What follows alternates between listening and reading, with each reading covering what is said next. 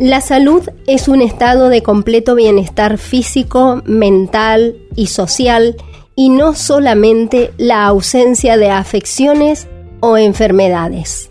En sus 25 años, Todo Salud te propone este podcast donde rescatamos las principales notas de la emisión que todos los martes de 18 a 20 realizamos por AM 780 y FM 92.7 LB8 Radio Nacional Libertador. Seguimos en Todo Salud, aquí por Radio Nacional Libertador, como venimos haciéndolo desde hace 25 años que estamos acompañándoles. No se olviden, porque con la pandemia eh, bueno, nos vamos olvidando de algunas cosas y todo este año estamos celebrando este 25 aniversario que no es poco, miren. Bueno, vamos a seguir con los temas que habíamos anunciado y ya está con nosotras la licenciada Paola Navarro. Ella es nutricionista especializada en diabetes y trabaja en el programa de crónicos de la obra social de empleados públicos. ¿Cómo estás, Paola? Buenas tardes. Recordá desmutearte. Estás muteada, que es la frase de la pandemia. Ahora sí.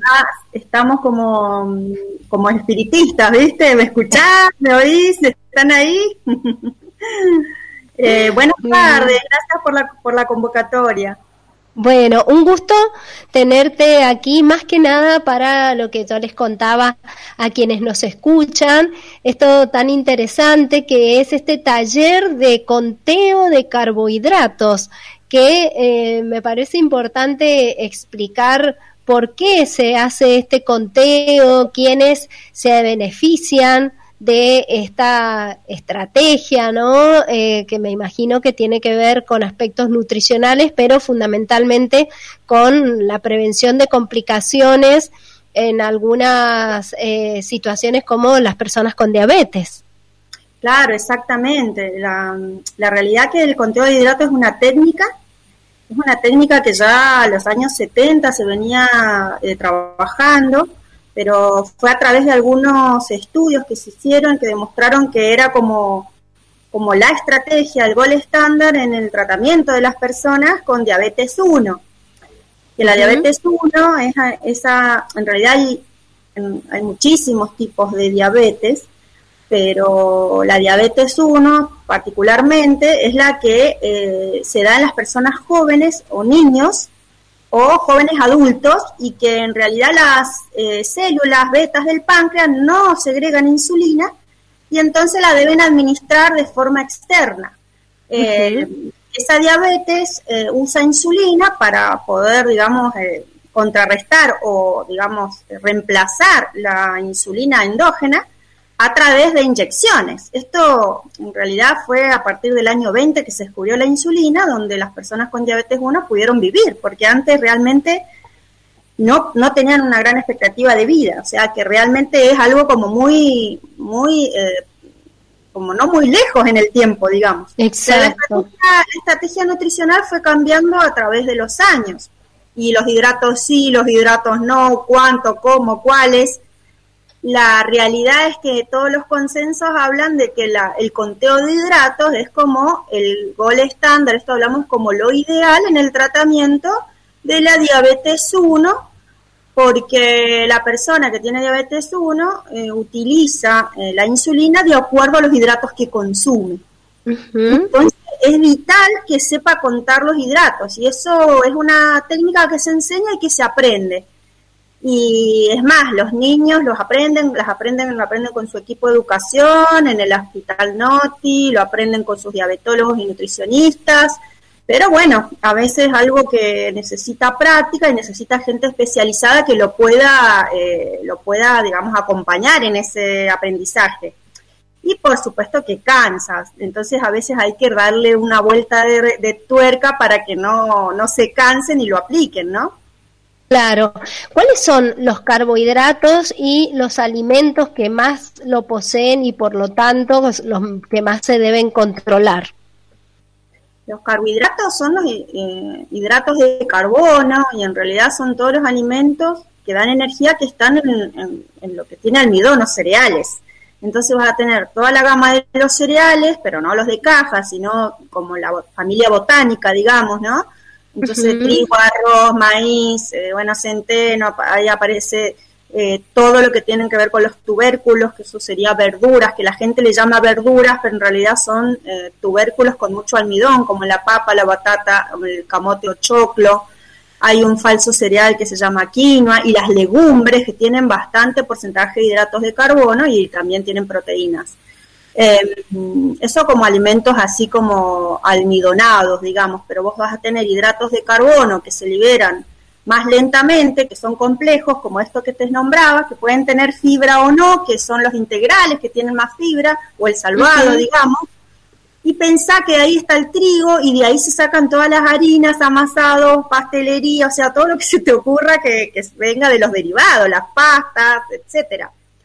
Esos se llaman complejos, pero a la vez vas a tener aquellos que son los simples, que son estructuras más pequeñas eh, químicamente y son de sabor dulce. Eh, así los podemos diferenciar, esos pasan muy rápido a la sangre y los, los eh, que se llaman azúcares. Serían como primos estos, o sea, los azúcares y los almidones son de la misma familia y estos son los que impactan en la glucemia. Ahí entran en lo que es dulces, entran los que son más recomendables y saludables, las frutas de los lácteos, por ejemplo, y ya después los que no nos convienen tanto son todo lo otro que es amasado, postres, helado, o sea, todo lo que es golosinas, o sea, todo lo que viene gaseosas, es decir, todo lo que me da el azúcar elaborada, simple, que pasa rápido y que no ayuda mucho a la población en general, no solo el que tiene diabetes, claro. Claro, perfecto. Estos hidratos de carbono es una parte de los nutrientes. Aparte tenemos las proteínas y las grasas que tienen que estar en un equilibrio. También. Pero el conteo, de hidratos se centra en una primera etapa en el cálculo de esa cantidad de hidratos para que la, para que la persona sepa, de acuerdo a la glucemia que tiene, cuánta va a comer, entonces toma la decisión de cuánta insulina se va a poner. Entonces es buenísimo porque puede, pueden comer prácticamente de todo, eh, de acuerdo a cada persona, sabiendo cómo manejar la insulina. Entonces es una herramienta muy, muy eficaz y flexible a la hora de, lo social, del compartir, porque hoy en día no hay cosas prohibidas, sino educar en una alimentación más saludable, ¿me entendés? Claro, claro, claro. Y bueno, y eso también es muy importante el hecho de hacerse protagonista del cuidado de la salud, ¿no?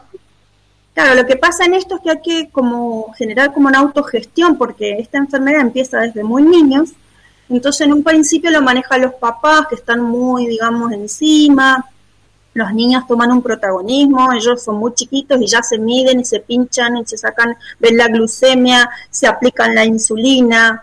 Eso es un mito muy, muy habitual, pensar, uy, como que a veces el desconocimiento, ¿no? Decir, claro. uy, pobrecito, se aplica insulina. No, o sea, no. nada que ver. Eh, va con, porque la persona controlada con su glucemia, con sus análisis normales, quiere decir que va a vivir toda la vida sin ninguna complicación. Y puede hacer, ese, ese es el, lo más, digamos, em, lo más positivo de esto es que pueden hacer una vida normal y más saludable que cualquier otra persona, puede hacer lo que quieran en su vida, sabiendo manejar estos aspectos. Obvio que no es fácil, ¿no? Van a haber etapas más complicadas, la adolescencia, que les pasa todo, pero bueno, es el acompañamiento no solo nutricional, médico, sino psicológico para que esto, para que puedan tomar sus propias decisiones, ¿verdad? Bien, Paola, ¿qué, ¿qué valor tiene el aprender a leer las etiquetas de los alimentos? Y en este sentido, ¿qué opinás sobre la ley de etiquetado que estamos esperando su sanción definitiva en diputados? Eso es, es muy interesante porque en realidad hay estudios que demuestran que el 75% de las personas que ven etiqueta no entienden de nada. Hasta uno, uno que ha estudiado se le complica a veces, a veces porque no vemos, hay que ir con una lupa, Son Lo más chiquititas. Es súper chiquito, súper engañoso. Eh, hasta uno a veces se confunde, por ejemplo, te doy un ejemplo, uno que enseña a contar hidratos, tenés que ver cuánto hidrato tiene, o sea, a ver, no voy a decir marca, pero es un alfajor. A ver, ¿cuánto tiene ese alfajor? Bueno, la porción tiene 20 gramos de hidrato, perfecto. ¿Cuánto es la porción? Vos lo lees y pensás que la porción es el alfajor. Y resulta que el alfajor pesa 40 gramos y la porción dice 30. O sea, me está jodiendo. O sea, decime. Eh, claro, decime cuánto es lo que tengo en la mano, ¿no? Que me tenés que hacer sacar cuentas encima más complicadas. Entonces uno tiene como que, ¿viste? ¿Por qué? Porque en realidad todo, la convención es en que todo lo que es hidrato, todo lo que es galletería, todo lo que es en realidad cereales, toda la porción es 30 gramos de peso. Es como una unificación que hay. Si vos te fijas, casi todo pesa 30 gramos, salvo eh, en la porción, ¿no? Salvo las rebanadas de pan, que puede ser 50, pero en general, si vos te fijas, en 30 gramos que te entran, por decirte, 8 galletitas criollitas, 2 Oreo, 2 frutigramos, o sea, lo que sea. Lo que uno tiene que, lo que, tiene que enseñar es a elegir eh, de acuerdo a los ingredientes y de acuerdo a los hidratos que tiene a la persona con diabetes. Pero la verdad es que nosotros trabajamos más en educación y lo que estamos pregonando es más, menos paquete menos empaquetado, más fresco, más real, más cosita, más cosa casera, más volver a los orígenes. Porque ahí vos sabés lo que te estás poniendo, le estás poniendo, sabés la harina que estás usando, sabés el salvado, sabés el azúcar, lo, el edulcorante, lo que la miel, lo que lo quieras poner. Eso es lo que tenemos que educar, porque se ha perdido el cocinar. Y las etiquetas, y, y lo que es envase, todo tiene ya un alimento ultraprocesado que tenga más de, cuando ya no sabes lo que tiene, tiene más de cuatro cosas, ya olvídate. no, y además todo lo que, lo que se está viendo en relación a las complicaciones que causa eh, consumir tantos alimentos procesados, porque eh, a ver, no saber exactamente cuántos carbohidratos, te digo que debe ser lo menos peor, como se dice, ¿no? porque, todos los conservantes, conservantes, saborizantes, que no sabes qué contenido tienen exactamente, ¿no? Y cómo impacta. Lo que pasa es que realmente no sabemos lo que estamos comiendo, ya no son alimentos, no son, son productos alimenticios, son, son, no es un alimento o sea, sí, o sea, por el código es alimento, porque todo lo que vos te pongas en la boca es un alimento, no importa si te nutre o no. O sea, ahí hay un... Eh, esa es la diferencia entre alimentarse y nutrirse, ¿no? Ah, pero eh, con respecto a la, a la legislación sobre, yo creo que es hay que seguir eh, luchando por eso pero en realidad falta mucha más educación, porque con eso no alcanza, ¿sabes por qué? Porque a nivel mundial hay distintas, hay, hay como una controversia, yo estoy a favor de enseñar, pero a veces pasa como con el tabaco, ¿me entendés? O sea, vos sabés, vos lo ves en la etiqueta, que te ponen una imagen horrible y sabés que fumar te puede producir un montón de cosas y la gente sigue fumando, los médicos fuman, el equipo de salud fuma y eso y sabe que hace mal. Digo que tiene que ver con mucho de uno y de, ver qué es lo que come, qué es lo, o sea, cómo nos estamos tratando como personas. Y por supuesto de los recursos que tenemos, de la educación, de son mucho, la, alimentación en la pandemia se notó, va mucho más allá de las calorías y del conocimiento. Tiene que ver porque te acompaña, te, te, ayuda, te, te, no sé, es como que eh, si estás angustiado, te tapa, te, o sea, muchas otras cosas que no es solamente por lo, nutricional. Ahora, ahora es el día del amigo, o sea, todo está centrado en la comida, donde no todo el mundo. comer, entonces es muy difícil, o sea, es, hay que trabajar mucho, yo creo que debería ser obligatoria la, la nutrición en las escuelas, deberíamos adquirir el autoconciencia en lo que elegimos, eh, tratar de favorecer las huertas escolares, tratar de ser un, un, consumo más responsable. Entonces el etiquetado es una parte de esto, pero si estás hablando de etiqueta, estás hablando de comercio, estás hablando de productos y, Exacto. en realidad, en realidad ello, digamos, ¿qué te podría decir? Es una cuestión personal, ¿no? Pero, por ejemplo, un aceite de oliva, que es buenísimo, te podría aparecer con unos sellos negros ¿Por qué? Porque es alto en grasa, pero es súper saludable. Claro, porque son grasas saludables. Exacto, pero el, octógono sería negro. Bueno, no, así, no así en una gaseosa, que sí, es todo azúcar. Creo que hay que trabajar mucho, mucho, mucho en educación y ser como, es un gran desafío para nosotras porque hay mucho para hacer. Pero bueno, nunca, nunca es tarde, ¿verdad? Uno lo hace como una hormiguita en el consultorio, tratando de, pero bueno, es como uno hace educación, hace nutrición clínica, hace diabetes, no, no es solamente el tema del sobrepeso y un par de kilos, sino hablar de una alimentación integral que incluya a la familia y que incluya a lo que le pasa a la persona, ¿no? No lo puedes separar. Claro. Yo decía recién que donde hay una persona con diabetes en esa familia, seguramente la nutrición que lleva adelante esa familia va a ser más saludable, porque hay como un control que permite darse cuenta de qué es lo que se está consumiendo, ¿no?